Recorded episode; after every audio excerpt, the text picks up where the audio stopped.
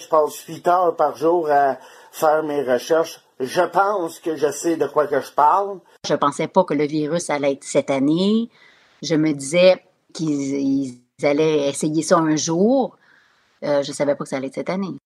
Je sais très bien les dommages collatéraux que ce port du masque-là et les autres mesures vont causer à nos enfants.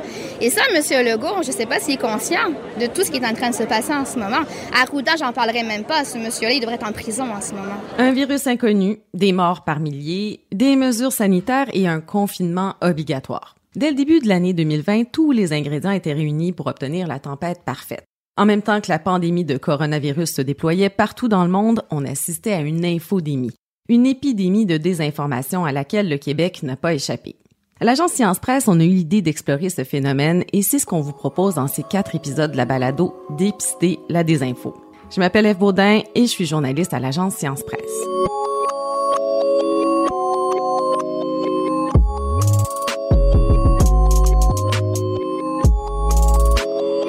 On dit parfois que nous sommes entrés à l'ère de la post-vérité.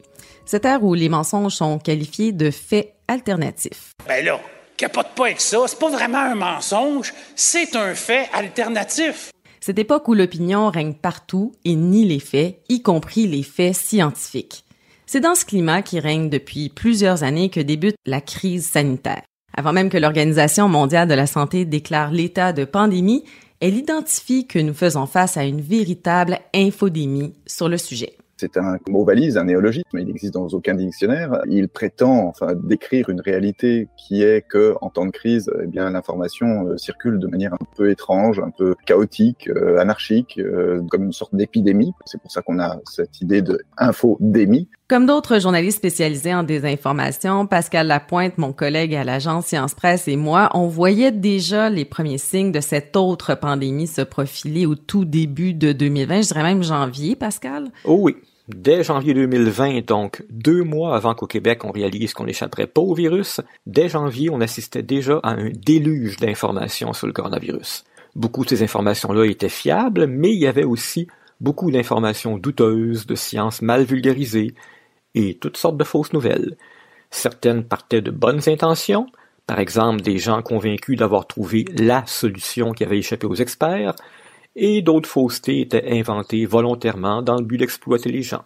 Et puis je pense que ce qui était vraiment particulier, bon, ça fait des années que toi et moi on fait du fact-checking, c'est qu'on n'avait jamais vu autant de désinformations sur un seul sujet. Et non, des conseils de santé dangereux, des théories du complot, même des informations manipulées par les acteurs étrangers, comme la Russie ou la Chine, ou la Maison Blanche. Tout ça dans le but de miner la confiance du public. Mhm. Et à un moment où on connaissait bien peu le virus et où on avait tous peur.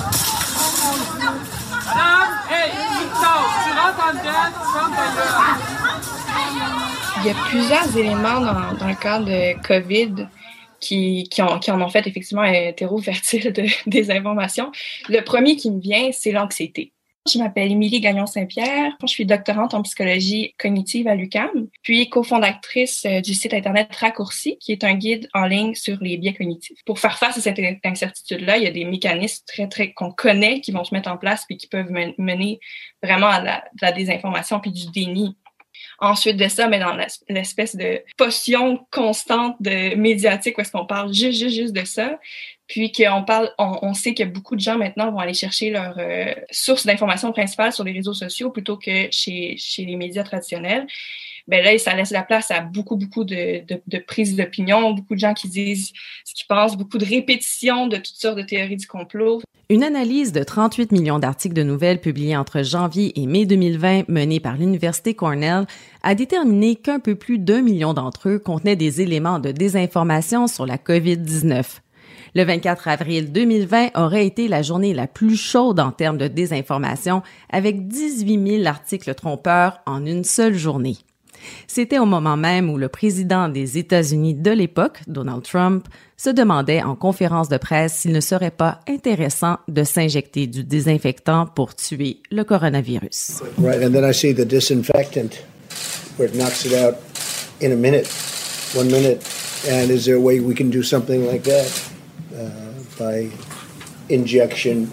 Donald Trump, toujours selon l'étude de l'Université Cornell, était associé d'une façon ou d'une autre à 38% des nouvelles contenant des fausses informations à propos du coronavirus, faisant de lui l'agent de désinformation numéro un sur la planète. Pascal, on pourrait comparer la façon dont une fausse nouvelle se propage à la propagation d'un virus dans la population. Et dans ce cas-là, on peut dire que Donald Trump aura souvent été l'équivalent du patient zéro, qui est celui qui est le premier à avoir transmis la fausse nouvelle. Ou bien, pour prendre une autre analogie des scientifiques, il aurait été l'équivalent du super propagateur, c'est-à-dire la personne contaminée qui répercute le virus à un très grand nombre de gens. Et il faut se rappeler que les fausses nouvelles comme les virus se transmettent par contact. Et la différence ici, c'est que ces contacts se font par des partages sur les médias sociaux, ou bien quand les personnes s'en parlent entre elles. Et on sait aujourd'hui que certaines personnes sont plus influentes que d'autres, des vedettes sur YouTube ou des politiciens qui ont énormément d'abonnés. D'ailleurs, les études ont régulièrement démontré que c'est une minorité de gens sur Facebook ou Twitter qui propagent les fausses nouvelles. Mais cette minorité a une influence démesurée.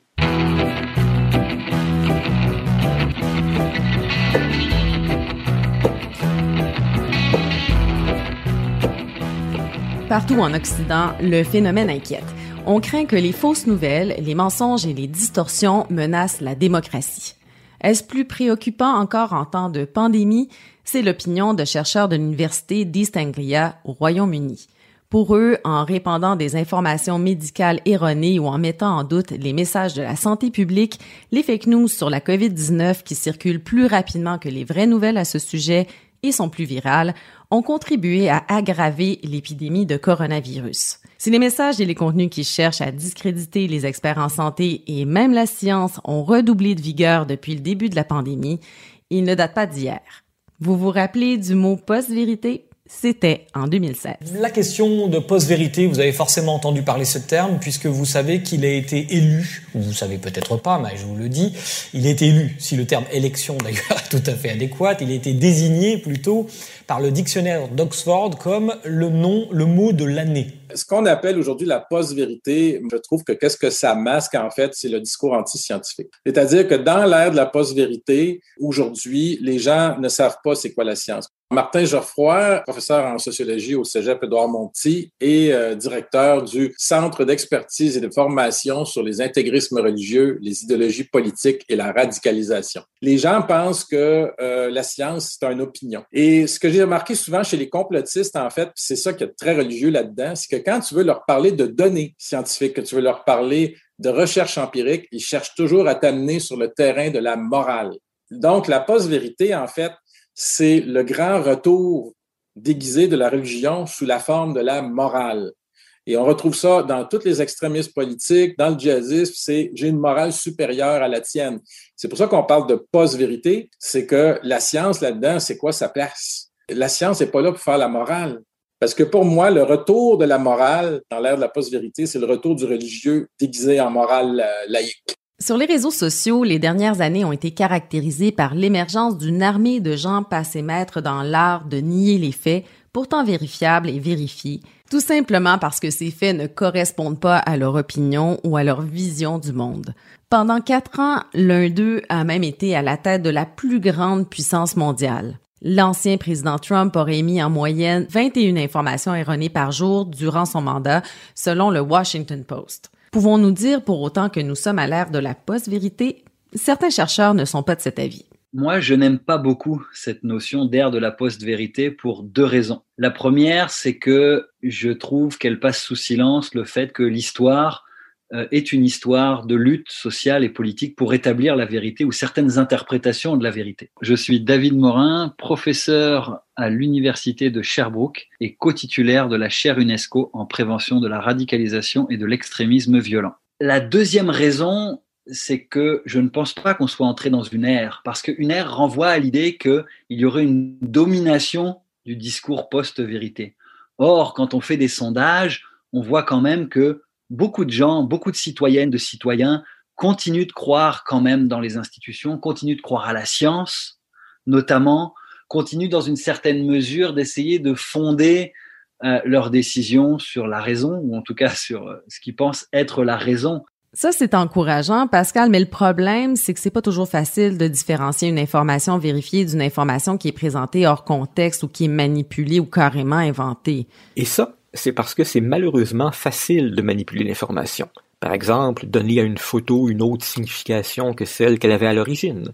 Donc, il faut qu'on soit toujours sur nos gardes. Oui, et une personne dont on doit se méfier aussi, c'est de nous. À cause de nos raccourcis mentaux, on peut tous se faire avoir par une fake news. Et ça, on le soulignera jamais assez. Ça peut arriver à toi, à moi, à tout le monde. Des années de recherche autour de la désinformation et des décennies de recherche en psychologie s'entendent sur quelque chose de fondamental. Dès le moment où une info dit ce qu'on veut entendre, on a davantage tendance à y croire et on n'a pas envie de faire l'effort de vérifier. Notre cerveau fait tout son possible pour dépenser le moins d'énergie. On a un cerveau éco-énergétique ou paresseux. Ça dépend comment tu vois ça. Et un des trucs qu'il a trouvé pour être efficace, c'est de prendre des raccourcis, qui ont le désavantage de nous faire faire des erreurs de jugement, mais l'avantage de nous faire épargner sur le gaz.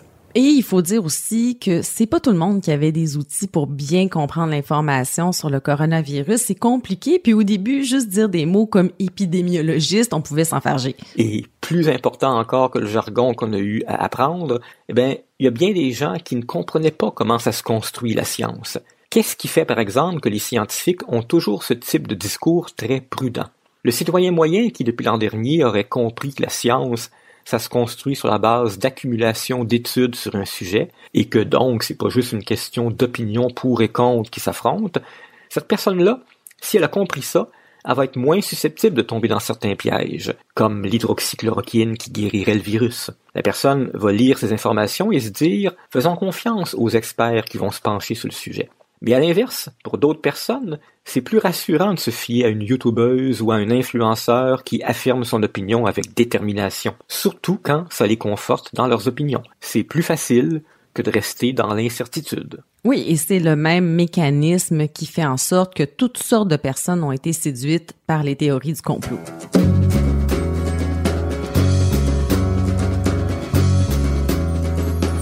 L'opinion n'y a pas de mécanisme uniforme dans le sens où il y a vraiment toutes sortes de profils qui adhèrent aux thèses complotistes. Il peut y avoir des gens plus âgés, plus jeunes, des hommes, des femmes. Euh, c'est vraiment pas uniforme et on peut pas catégoriser tous les gens de la même façon. Je suis Marie-Ève Carignan, professeure au département de communication de l'Université de Sherbrooke et directrice du pôle média de la chaire UNESCO en prévention de la radicalisation et de l'extrémisme violent. Il y a des gens qui ont commencé à adhérer à ces théories-là parce qu'ils étaient anxieux, perdus de leur emploi, euh, des craintes pour leur santé, alors que d'autres, euh, c'est plus profond, ça venait d'idéologies qui existaient déjà avant. Euh, par contre, on peut voir quand même des caractéristiques, notamment le niveau de confiance. C'est assez généralisé. Les gens qui adhèrent aux thèses complotistes sont souvent beaucoup plus méfiants envers les autorités politiques, euh, gouvernements, élus politiques, plus méfiants envers les autorités de santé publique, ont tendance à être méfiants envers les médias traditionnels et à se tourner vers les médias sociaux pour s'informer. Évidemment, on peut pas généraliser, mais c'est des tendances qu'on peut percevoir.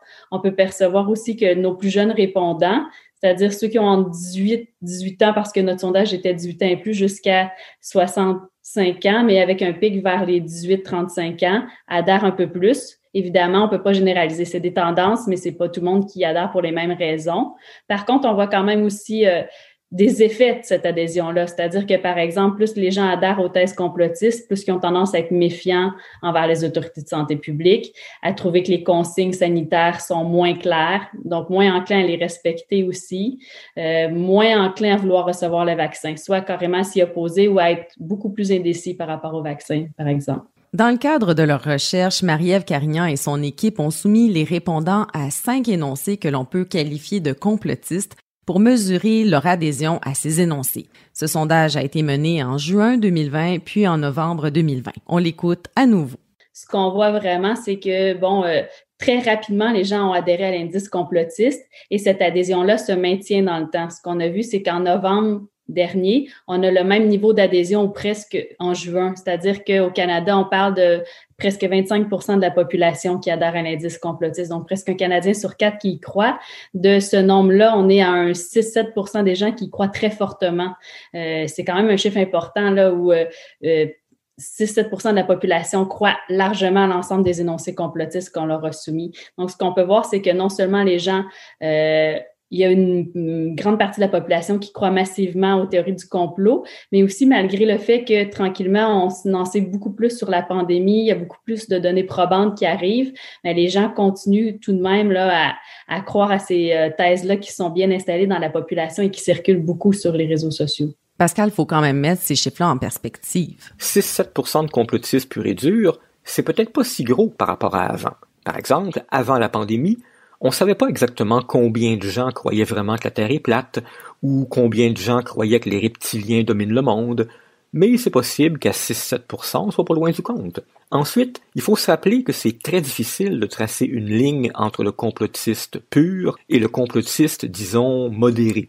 Dans la première recherche, citée par Marie-Ève Carignan, celle de juin 2020, l'un des cinq énoncés pour tenter de mesurer cet indice complotiste était le gouvernement cache des informations concernant le coronavirus. Eh bien, on peut croire à ça sans croire nécessairement à l'industrie pharmaceutique est impliquée dans la propagation du virus, qui était l'énoncé le plus extrême. Et au-delà des statistiques sur le nombre de personnes qui croient aux théories du complot, il y a un autre facteur sur le profil des gens qui adhèrent à ces théories, comme le souligne le professeur de sociologie Martin Geoffroy. Il y a plusieurs études euh, très, très, très savantes qui ont été publiées euh, qui démontrent que les gens ont tendance à devenir complotistes, c'est les gens les plus militants. Donc, les gens qui vont être très, très forts militants pour une cause extrême gauche ou, d'extrême droite vont avoir tendance à aller vers les, théories du complot. Pourquoi? Parce que c'est simple. La tendance à être séduit par les théories du complot n'est pas nouvelle. En partie parce qu'on est inconfortable avec des incertitudes et qu'on préfère des explications simples aux phénomènes complexes. Peu importe la théorie ou l'époque, l'hypothèse centrale est similaire. Une entité nous manipule et on nous le cache. Le professeur de sociologie Martin Geoffroy qu'on vient d'entendre a observé une ressemblance entre la rhétorique QAnon, qui prétend qu'une cabale satanique contrôle secrètement le monde, et celle d'un groupe d'intégristes catholiques actifs au Québec au milieu du 20e siècle, les bérets blancs. Les théories du complot qu'on a amenées euh, correspondent beaucoup à ce que déjà les bérets blancs disaient dans les années 90. À l'occasion de notre séance de visionnement, certaines images ont rappelé d'amers souvenirs à Camille Saint-Cyr. Ainsi, l'ex-pèlerin se souvient aussi de séances de destruction de téléviseurs avec des armes à feu, ce qui montre à quel point les bérets blancs créditistes détestent les médias. Les bérets blancs parlaient d'un complot pédosatanique mondial. Les bérets blancs ont toujours été contre la mondialisation, ont toujours capoté sur les banques, disaient que les banques, c'était la grande finance mondiale. Il y avait beaucoup d'antisémitisme aussi. Et ça, dans l'intégrisme catholique, ça ressort périodiquement euh, à, à, travers ce discours antisémite-là. Et j'ai vu ressortir plein de discours d'idées complotistes autour de cette idée des banques euh, et de la mondialisation économique. Déjà dans les années 90, les bérets blancs disaient que les gouvernements allaient nous injecter des puces électroniques pour nous contrôler. Alors, c'est pas nouveau. Hein? Alors, quand on nous parle qu'on va nous, nous, nous, contrôler via les vaccins, euh, c'est pas nouveau.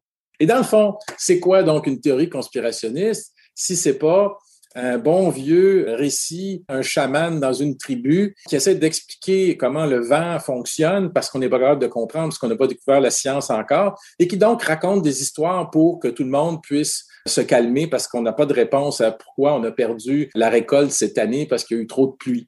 Ben, c'est le dieu de la pluie qui a fait ça. Ben là, maintenant, c'est plus le dieu de la pluie, c'est Georges Soros, euh, c'est François Legault, c'est la, la cabale pédosatanique mondiale, etc., etc.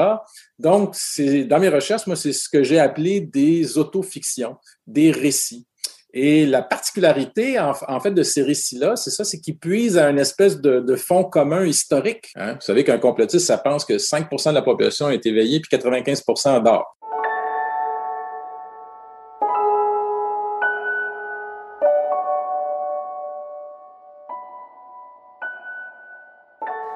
Si la désinformation et les théories du complot ont toujours existé, comment peut-on expliquer la vague de désinformation sans précédent observée depuis le début de la pandémie? Est-ce dû au climat anxiogène, comme le disait Émilie Gagnon-Saint-Pierre? Est-ce la méfiance envers les autorités, comme le suggérait Marie-Ève Carignan? Est-ce la faute aux médias? Ou les réseaux sociaux sont-ils responsables? Pour la professeure Marie-Ève Carignan, la montée en puissance des réseaux sociaux est clairement à montrer du doigt le rôle des réseaux sociaux est vraiment important dans l'adhésion à une vision complotiste de la pandémie notamment, et même une vision complotiste en général de, sur différents sujets. Euh, parce que ce qu'on voit dans nos sondages, notamment, c'est que les gens vont vraiment aller sur les réseaux sociaux, se renseigner. C'est là qu'ils vont être soumis le plus à ces énoncés complotistes-là. Et quand on croisait nos données, on pouvait voir que quelqu'un qui était sur les réseaux sociaux est particulièrement actif. Donc, il va partager du contenu, lire beaucoup, commenter, réagir. C'est souvent la personne qui adhère le plus euh, aux théories conspirationnistes. Pas pour rien, parce que souvent, en commençant à partager, commenter, il risque par les algorithmes d'être soumis à d'autres contenus du même genre et là, cette exposition-là l'entraîne un peu dans une spirale où il veut toujours continuer à consommer ce genre euh, de contenu. C'est un peu euh, finalement une spirale qui entraîne vers une adhésion profonde, parfois aussi un renfermement sur soi.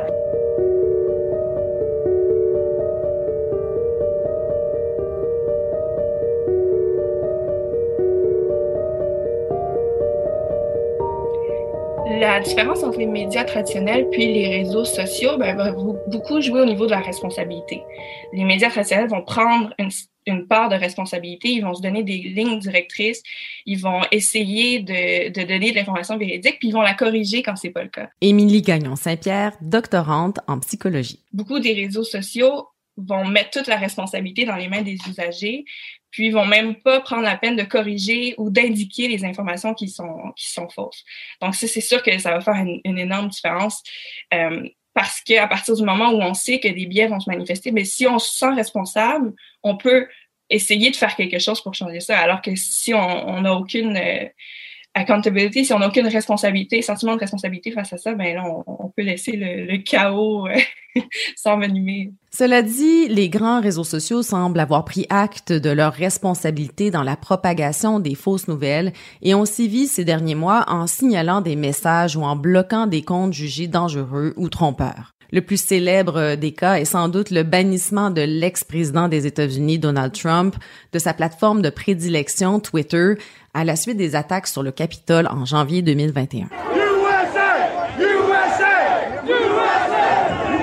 Ça, c'est du jamais vu. Oui, mais par contre, il serait peut-être dangereux de ne compter que sur le sens des responsabilités de ces grandes plateformes si on veut lutter contre la désinformation. Et ça, c'est la raison pour laquelle, depuis quelques années, on voit apparaître les mots éducation aux médias et à l'information. On désigne sous ce terme toute une série d'activités, de produits, d'actions qui visent à développer le sens critique des jeunes et des adultes pour les aider à mieux chercher, les aider à repérer des sources crédibles. Et ces efforts ont commencé il y a quelques décennies dans certains pays, mais ils ont pris une nouvelle importance dans le contexte de la montée des fausses nouvelles. Et là-dessus, on écoute à nouveau Émilie Gagnon-Saint-Pierre il y a quelques initiatives qui donnent un, petit peu d'espoir à ce niveau-là. Par exemple, je sais qu'en Finlande, ils se sont dotés d'un système éducatif où est-ce qu'ils abordent directement la désinformation, les fausses nouvelles dès le primaire. Ils, ils essaient d'éduquer les jeunes à la littératie médiatique, comment repérer euh, la validité d'une source, tout ça. Puis je pense qu'il y, a eu des ils ont été évalués comme étant le, le, meilleur pays de l'Europe à ce niveau-là. Donc, ça, ça donne un petit peu d'espoir, mais c'est sûr que ce qu'il faut faire attention, c'est qu'il faut pas non plus censurer toute conversation par rapport aux théories du complot parce que ça fait partie de la rationalité saine d'avoir du scepticisme, d'avoir du doute, puis de penser aux expressions alternatives. Pascal, au Québec aussi, des initiatives en éducation aux médias et à l'information existent, mais elles ne font pas partie du programme du ministère de l'Éducation. Ce sont des OBNL, souvent ce sont des enseignants qui vont mettre en place euh, des activités avec leur groupe ou même des journalistes qui ont décidé de s'impliquer. Par souci de transparence, il faudrait souligner que nous, à l'agence Science Presse, on a contribué à plusieurs contenus d'éducation à l'information ces dernières années. La formation 30 secondes dans les écoles secondaires, des fiches pédagogiques, ou même ce balado que vous êtes en train d'écouter. On croit que l'éducation à l'information est une piste essentielle dans la lutte contre la désinformation. Et on n'est pas les seuls à y croire, hein, parce que pour lutter contre la désinformation, il faut aussi outiller le public qui consomme de l'information. C'est parce que la surabondance de fausses nouvelles pendant la pandémie a démontré qu'aucun média ne peut corriger toutes les faussetés qui circulent sur les réseaux. Il y en a trop. Il faut aussi donner des outils aux lecteurs, aux spectateurs, à l'auditeur. Plus il va y avoir de médias et d'éducateurs qui s'investiront dans l'éducation à l'information, plus il y aura de citoyens qui apprendront à être plus vigilants ou qui développeront des réflexes de base pour éviter de tomber dans le panneau. Et c'est pour ça qu'on dit souvent que l'éducation aux médias, c'est comme un vaccin contre la désinformation.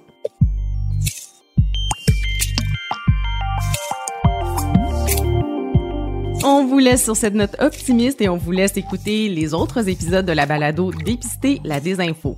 La balado Dépister la désinfo est une production de l'agence Science Presse en collaboration avec l'agence de contenu 37e Avenue et moncarnet.com. À la recherche, Louise Bouchard et Steve Prou. À la réalisation, Bruno Guglielminetti. Nous remercions de nos invités pour cet épisode, Émilie Gagnon-Saint-Pierre, Marie-Ève Carignan, David Morin, Martin Geoffroy et mon collègue Pascal Lapointe. Vous trouverez des liens vers toutes les études citées cet épisode dans la description de la balado. Cette production a été rendue possible grâce au soutien financier de Patrimoine canadien dans le cadre du projet COVID-19 Dépister la désinfo mené par la Fédération professionnelle des journalistes du Québec. Mon nom est Eve Baudin et au nom de toute l'équipe, je vous dis au prochain épisode.